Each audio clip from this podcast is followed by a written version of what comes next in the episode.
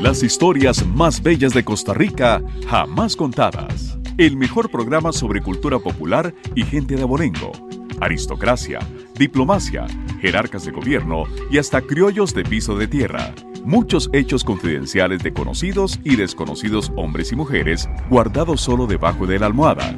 Quédese con nosotros en este programa especial, las historias más bellas de Costa Rica jamás contadas, por Monumental 93.5 FM.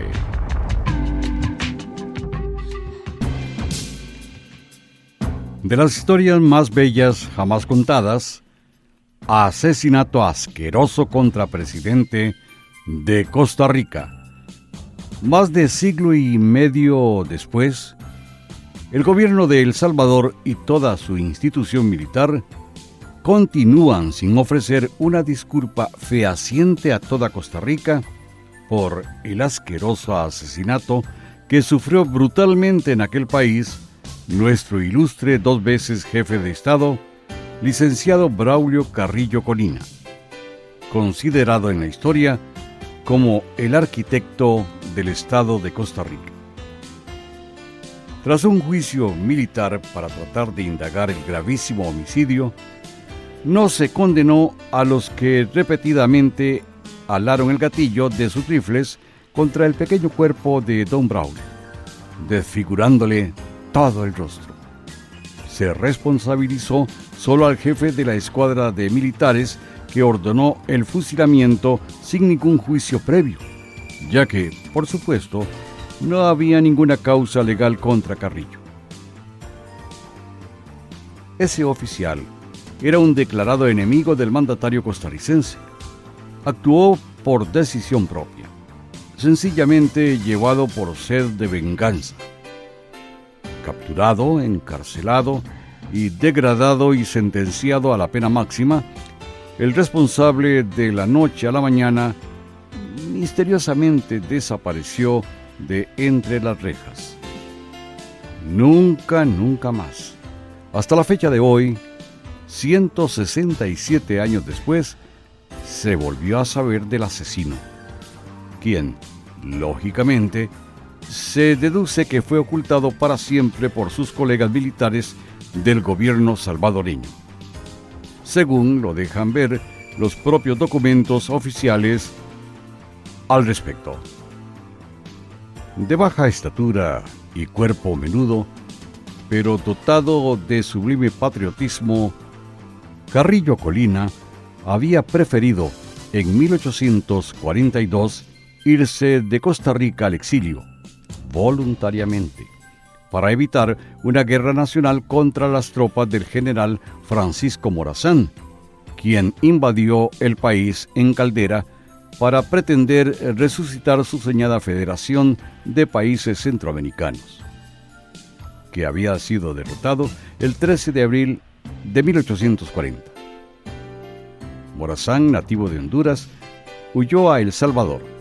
De ahí se vino por mar a Costa Rica, donde don Braulio no lo dejó desembarcar y siguió hacia Perú. Dos años después, con armas, hombres y recursos, volvió a Centroamérica. Desembarcó en Caldera Punta Arenas. Decidió tomar el primer país, Costa Rica. Don Braulio decretó la alerta a su ejército para tratar de impedírselo. Carrillo había confiado todo el mando de las tropas al brigadier Vicente Villaseñor, ya que era su jefe del ejército. Sin embargo, Villaseñor lo traicionó y entregó sus hombres a Morazán. En el lúgubre episodio que la historia costarricense registra con el nombre del Pacto del Jocote en Alajuela. Tras la traición, don Braulio salió de Costa Rica sin llevarse ni un céntimo del Estado. Un amigo tuvo que prestarle un poco de plata, no mucha, para gastos de viaje y alimentación principalmente se vio también en la triste necesidad de dejar aquí abandonados a su esposa, doña Froilana Carranza Ramírez e hijos. Tras rodar por varios países de Sudamérica, don Braulio radicó en San Miguel de El Salvador, donde dedicó sus esfuerzos a la profesión que había aprendido, la abogacía. Para poder sobrevivir, abrió su bufete. Fue entonces cuando, en legítima contienda, ganó en los tribunales de justicia un pleito legal por la denuncia de una mina de oro que había hecho Domingo Lagos, capitán comandante del ejército salvadoreño y hombre de bajas pasiones, al cual apodaban el Diablo Blanco. Pues bien, este triste personaje tenía un hermano peor que él, y le pusieron el mote del Diablo Negro. Aquel litigio fue la sentencia de muerte contra Carrillo. El oficial Domingo Lagos juró venganza contra el abogado que lo había hecho perder el juicio. Y su sentencia de aniquilamiento la cumplió al pie de la letra. Cuando se supo en San José la noticia de que habían matado a Carrillo, hubo mucha consternación y dudas, ya que nunca el gobierno de El Salvador dio una respuesta clara y precisa sobre lo que había acontecido en realidad. Entre muchos rumores, se llegó aquí incluso a decir que había perecido en un asalto cometido por un vulgar asesino, un tal Juan Diablo. En su tierra natal, la vieja metrópoli de Cartago, ante el deceso lamentable, hasta hubo alegría entre importantes círculos de personas que no querían a Carrillo por haber ejercido el mando con mano dura, al punto que llegaron a tildarlo de dictador. Don Braulio, hijo de don Benito Carrillo Vida Martel y de doña María de Jesús Colina Gutiérrez, había nacido en San Rafael de Oriamuno, Cartago, el 20 de marzo de 1800. Aún hoy día, a mitad de la antigua cuesta de la Chinchilla, se puede observar una semi-abandonada placa donde dice que en ese sitio nació Don Braulio. También, en el Parque Central de San Rafael están depositados los restos de Carrillo, repatriados a Costa Rica durante la administración del presidente Rodrigo Carazo. Regresaron a su tierra 135 años después del asesinato.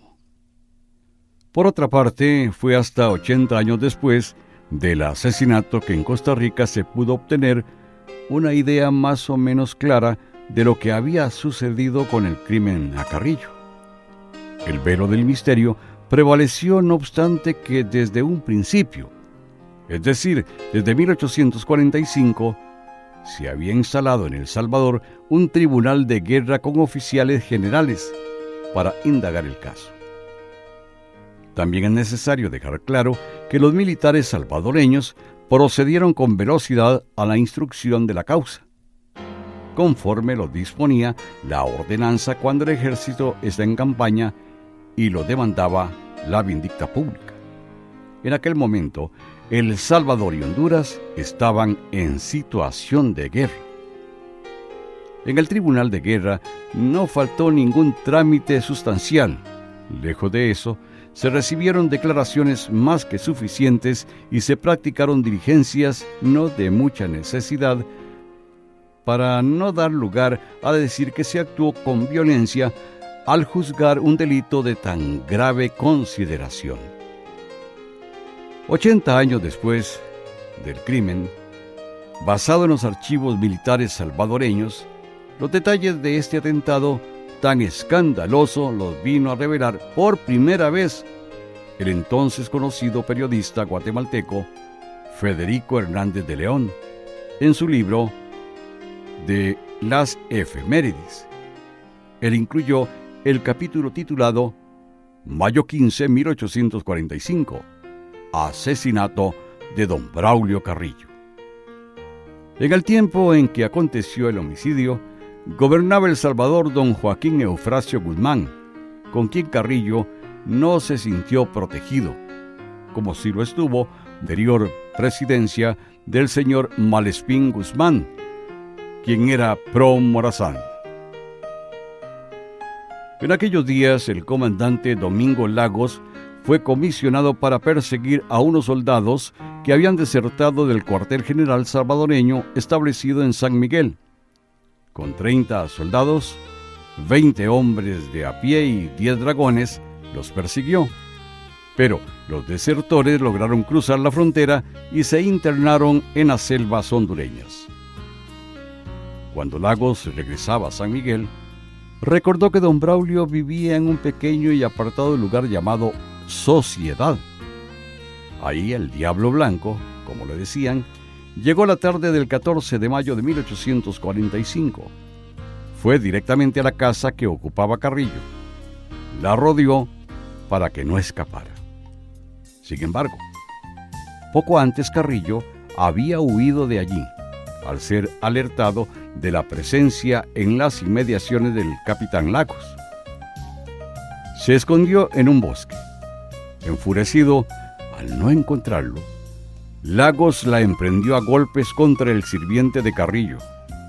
Brutalmente, con un golpe le abrió la cabeza y el pobre hombre tuvo que decirle dónde se ocultaba a su patrón. Lagos ordenó a su segundo oficial, de apellido García, que fuera a capturarlo. En la madrugada del 15 de mayo, a dos millas del pueblo, lo hallaron durmiendo en una hamaca que pendía de dos árboles. Don Braulio mostró el pasaporte que le había extendido el gobernador de San Miguel, pero García no le hizo caso. Le ordenó ponerse en marcha. Fue entonces cuando el hombre que tuvo en sus manos en dos ocasiones el destino de Costa Rica supo que estaba perdido. Al avisarle que había sido capturado, el capitán Lagos, radiante de alegría, salió al encuentro de la escolta. Al dar con ella, ordenó de inmediato que fuera pasado por las armas. La orden se ejecutó rápidamente. El atroz eh, asesinato lo ejecutaron mientras vitoreaban al gobierno del general Guzmán. El cuerpo de Carrillo quedó destrozado por la gran cantidad de disparos que le propinaron. De nada, de nada sirvieron las protestas que el expresidente profirió ante sus verdugos.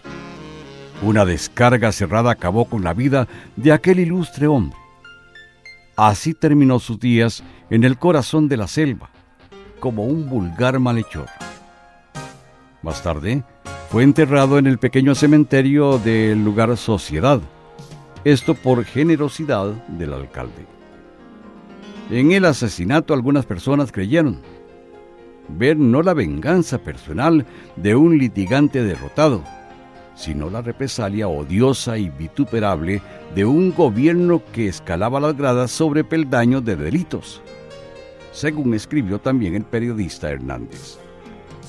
En el cuartel de San Miguel, todos los soldados de la fatídica patrulla fueron presos dieron inicio a las investigaciones, presididas por el fiscal específico, coronel José María Aguado. Los sindicados confesaron todo. Lagos dijo que procedió por el odio que tenía contra Carrillo. Los demás establecieron que habían obedecido a las órdenes de su jefe superior, que era Lagos.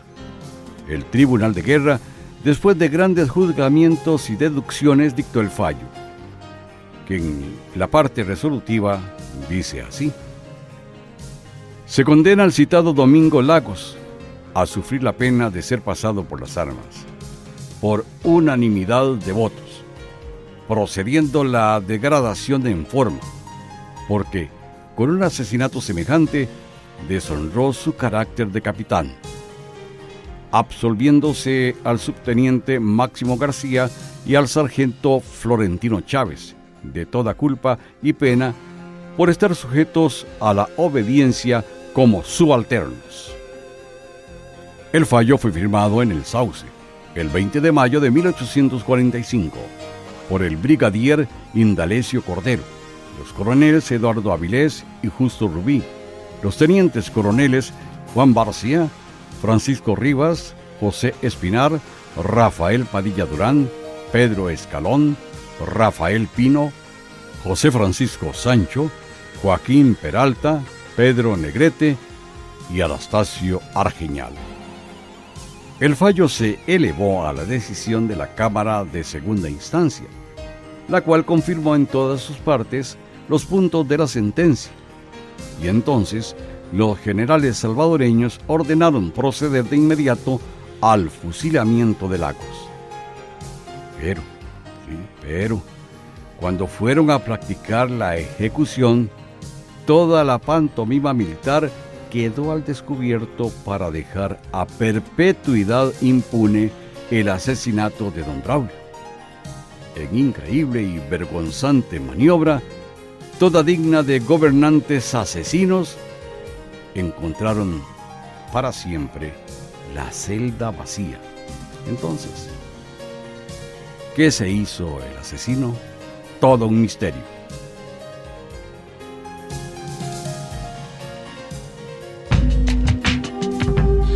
Las historias más bellas de Costa Rica, jamás contadas. Narración, José Ángel Vázquez. Guión, Huber Solano Quirós. Grabación, Pablo Díaz. Edición, Víctor Peralta. Una producción de Central de Radios, Costa Rica.